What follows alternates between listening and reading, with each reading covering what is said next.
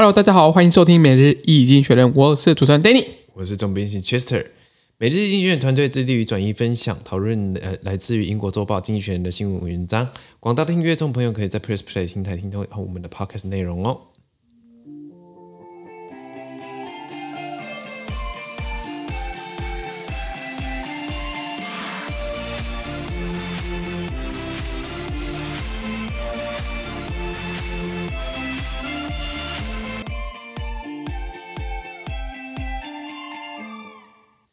今天我们来看到的是从《经济学人》精简截取出来的新闻内容。我们看到的是十二月八号礼拜四的新闻内容，而这天的新闻同样也会出现在我们每日《经济学人》的 Press Play 第一零六八铺里面哦。是的，首先我们看到的是第一则新闻：英国批准新一座的煤矿产，呃，Britain approved new mining。OK，我看到就是的英国啊，不不不管是英国还是各个西方国家，其实都是。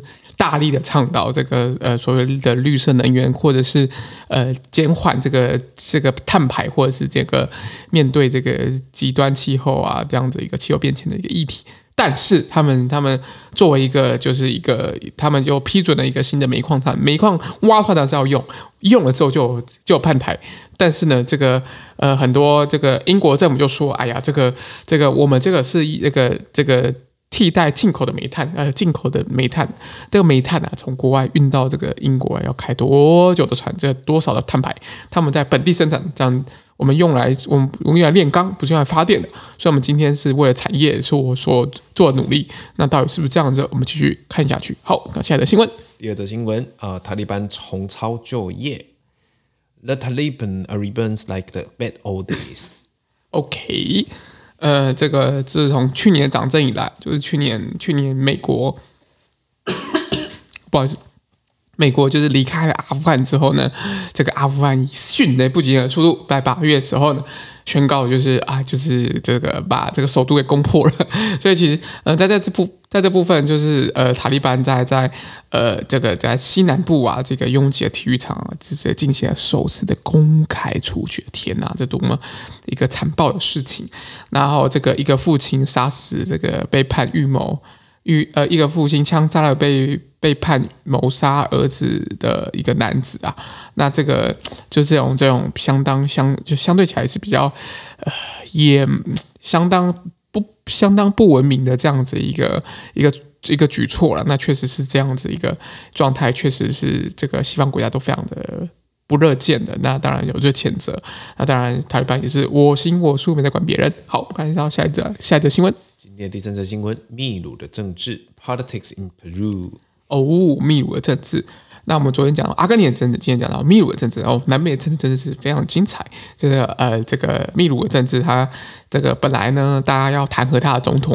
这总统呢，在弹劾投票之前呢，先解散了国会。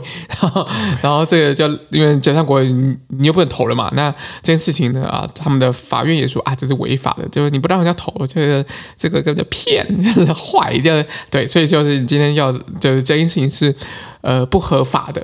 那当然，这件事情的不合法之后，当然他又又投票之后，当然，诶，当然就是顺利的这样子被弹劾了。虽然有有他副总统这个继任，那他副总统看起来是有得到美国的支持，我相信就稳了。好，我们看下一个新闻。今天最后一则新闻：日本的经济的前景乌云密布。OK，a cloudy forecast for Japan's economy。OK，我们看到就是呃，日本经济当然在那个泡沫化之后，就是经济失落的好几好几十年了。但是这个因为十月底这样子一个十十月底十月初这样子一个呃一个一个国门，就算是日本边界也打开了，所以很多像呃很多朋友亲朋好友都到日日本去旅游了，就是重回这样日本就是疫情前这样日本旅游这样子一个一个荣景。那当然这个当然去日本旅游也当当然你。也很棒，那当然也这个带动当地的旅宿、餐食、消费等等的这样子的一个一个收入。那我们也是呃持续观察日本会不会因为这个国门开而这呃让他们的衰退或者是这样子的一个经济不景气可以相对起来可以舒缓一些些。好，那我们的资讯呢都会提供在每日易经济学 Press Play 平台，那也持续支持我们哦。感谢您的收听，我们明天见，拜拜。拜拜。